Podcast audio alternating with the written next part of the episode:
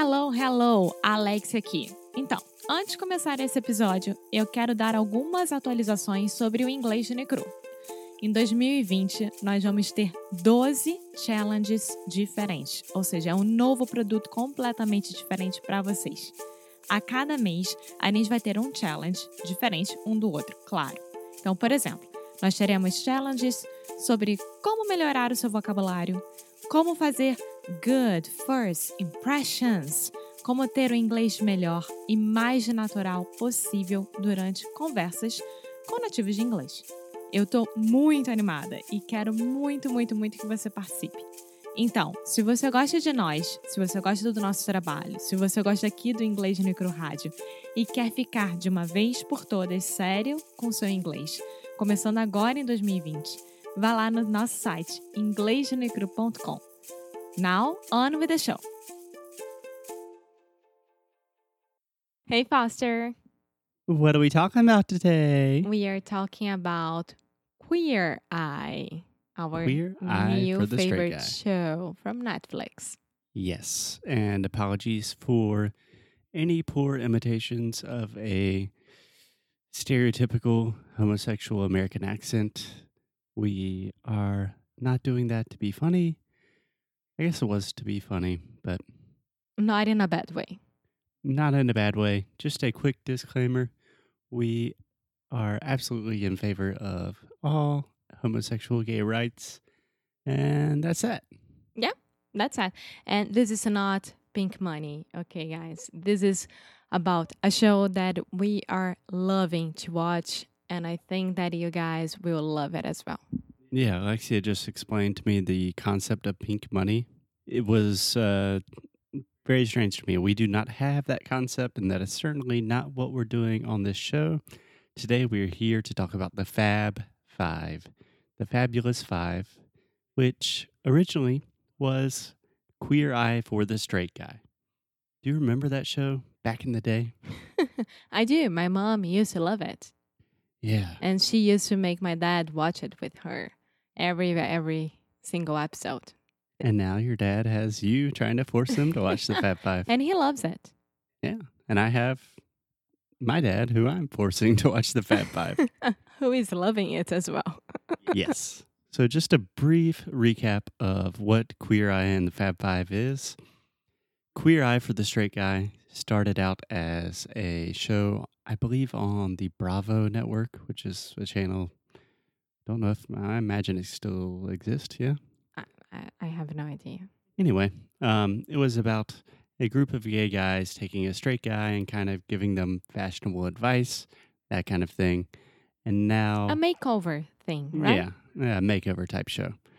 And recently, I guess in the last year, Netflix bought the rights to Queer Eye. Most people just call it the Fab Five now. And it is a group of five homosexual gentlemen who are all just Fabulous. fabulous, dapper, just a joy and delight to watch. And they kind of go through these transformations where they help other people. Yeah. Yes, and all the people that are in the show, they are so amazing and they do need that. So we have five, right? Each one has their section. Yeah, I would say each one has their own specialty or their own area of expertise, let's say. Yes. So And one more time, Alexia, a word you struggle a lot with. why? I heard you say it correctly now, but the word own. Own. Yeah, you really have to start with own. Did I get it right? N- Did I get it right? Sorry. Yeah, own. Own. Okay, you're starting with ah and then going to on. Own. own. Ah, sorry. Own. Yeah, so just start with the O sound, just like, oh no. Okay. Own section. A little bit better. Yeah. So, the Fab Five, let's get straight into who each one of the Fab Five are. Then we'll talk about some of our favorites, and it will probably get hot and heavy because maybe Alexi and I have some disagreements. Mm, I don't think so. I will start with our favorite. Karamo Brown. Karamo. Karamo Brown. Yeah. So, Karamo Brown, He is So like- amazing. He's like we said, amazing. each one has kind of a an area of a specialty, right? And Karamo's on the website they say his area is culture, but I really think it's more than that. it's a motivation speech and make people think about how they can get better um, emotionally and physically. He's always there to be their shoulders, you know? Yeah, yeah. Um, Karamo is like a personal trainer for your life. You know, you see a lot of people that are like life coaches nowadays, like in the style of like Tony Robbins or something. Karamo's like that, except extremely cool, and you want to hang out with him. No, and I just want him to be my bro. amazing and a thing that i think that all the brazilians will love it is that his instagram is amazing and every single video that he posts there is subtitles yeah, yeah. yes Karamo's figured out the subtitles. Okay, who's the next Fab Five member you want to talk about? i want to talk about our last our least favorite Our least favorite. our least favorite I'll bobby say least favorite. from What- the five it's the I one that we don't like that much Yeah, no respect, Bobby, but yeah, No, he is amazing. He do amazing things with he does. he does amazing things with with the houses and he is the design guy. Yeah, he's a design guru. He does interior design. He fixes the houses, does the home makeover. He has an incredible eye for design. Yeah. He transforms like tiny apartments into just beautiful pieces of architecture. But Bobby can be a little kind of in your face sometimes, maybe. Yeah, maybe his person personality is not our favorite Yeah. kind of personality. I don't know. We have a good phrase in English to each his own. To each his own. Cada um com seu cada qual. Yeah, to each his own. That means eh, you can like whatever you want. Everyone has different taste and preferences. Cada um com seu cada qual. Yeah, to each his own. To to each as own. His own. Ah, to each his own. Yeah. Okay. And own, not on. Own. Yeah. We will continue to work on that for the rest of our Okay. life. I am already good with something. Now Getting this- better. Yeah, no, I'm a good girl already on this. You're a great girl. Okay. Okay, next member of the Fab Five. Who do you want to pick? I wanna pick Anthony. Okay. Anthony I- is so cute. Yeah. I believe that they pronounce his name he looks a Anthony. like Foster.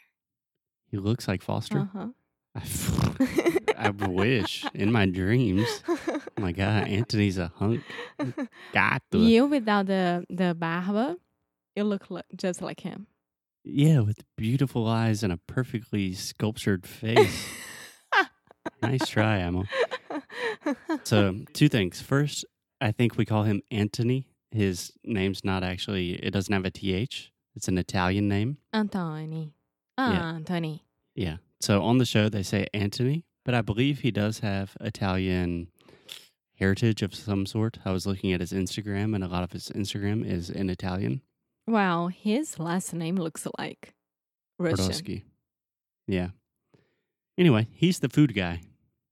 What do you think about Anthony? You like him? I like him. I do like him. I think that him and Karamo could be a, a very good, like, um, double motivation for people. Yeah. He has a little bit of motivational speech sometimes, and he does amazing things with easy recipes.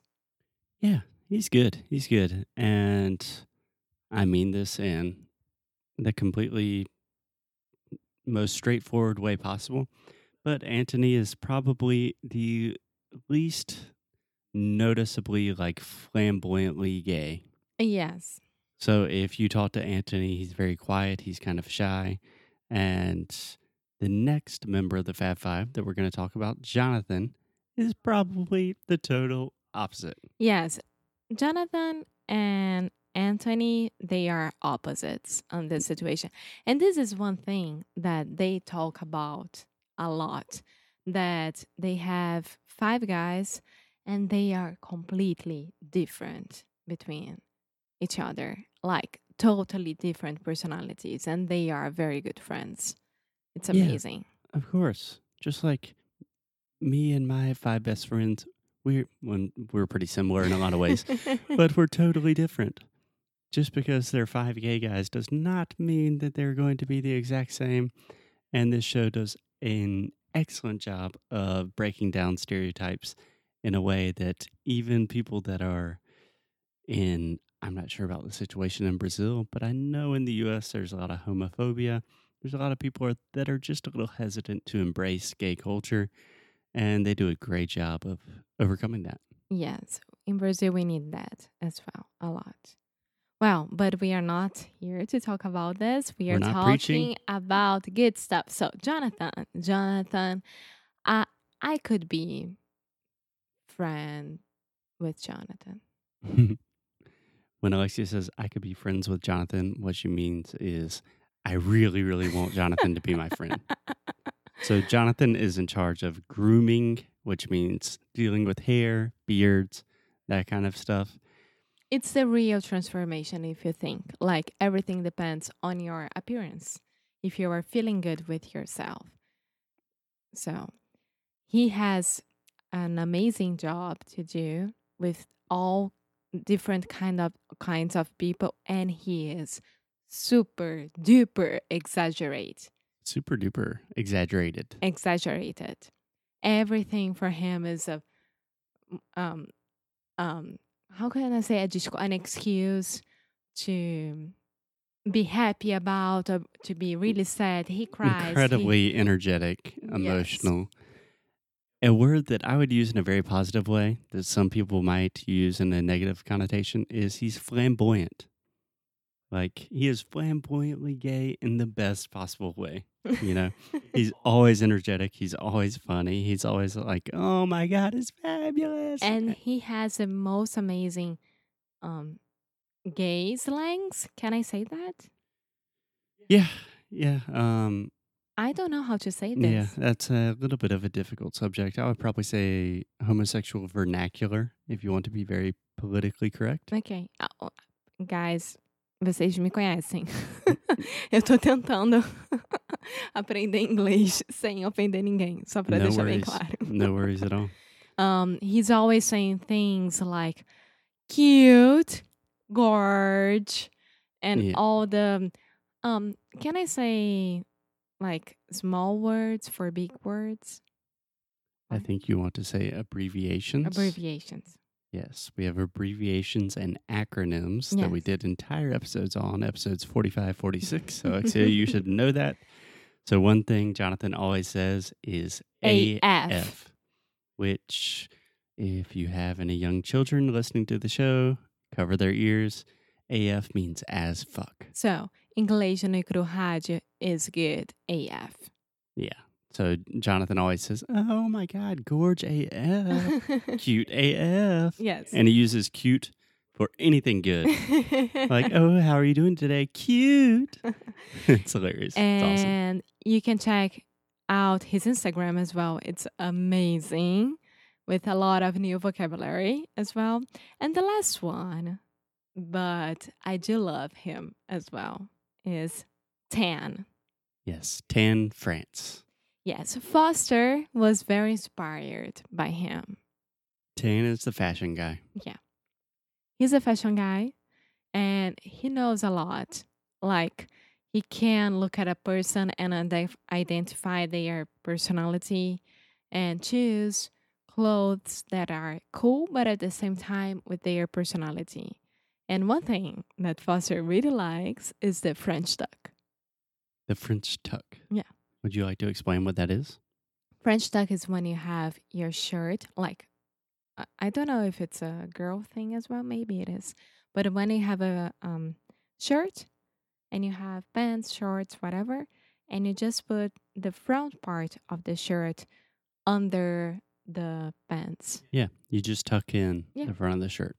So in English, you can tuck in your shirt or you have your shirt untucked. Ou seja, colocar pra dentro da calça ou pra fora. Yeah. And the French tuck is just tucking in the very front part to make you look a little bit skinnier, something that has been pretty cool for me recently. So, Alexia, I wanted to ask you real quick uh, two questions. First, why do you love the show Fab Five? It's much more than just a makeover show. Yes, it's much more. I think that every time that I watch an episode, I am happy. I I am happy watching everything that's happening and the stories and what happens with the person and not only with makeovering, but that they could meet this Fab Five guys. Yeah, they truly do incredible things. Normally, it's not just like, hey, we're going to help this guy and, you know, give him a new haircut. It's they redesign their house, they help him rekindle his relationship with his ex-wife, they raise money for firefighters, they do everything. Yeah. They're amazing. Yeah. And you'll always be happy. Yeah. I think one of my favorite things about the Fab Five is the show is based out of Atlanta, Georgia. And I think 100% of the shows are based just in the state of Georgia, which is the state just next to my state, South Carolina. So I can really relate to the culture. It's all from the South. It's probably the part of the US that is the least accepting towards homosexuals. And they're just doing a fantastic job of shedding light and bringing new light on a new culture. Yeah, yeah. I think that the world needs this, especially United States needs this as well. Yeah. So last question, Alexa. Who's your favorite out of the Fab Five? I Three, two, one. Jonathan. Jonathan, I knew it. Alexia loves Jonathan. For me, it's Karamo. Everyone should check out the Fab Five. It's out on Netflix. It will make you feel good. Karamo's the best, but you can decide for yourself. yes, and the first episode from season one is You Can't Fix Ugly, which is our favorite episode ever. But they're all incredible. Yes. Okay, guys. Until then, stay fabulous. Talk to you tomorrow. Cute. Mm-hmm. bye bye. Bye. Thank you, thank you, thank you so much for listening to another episode of English no Kruhaju.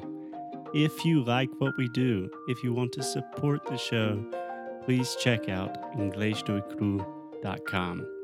At inglesnuecru.com, you can find everything from the worksheets for these episodes to learn all of the best pronunciation, vocabulary, grammar, real English, the way we speak it on the streets.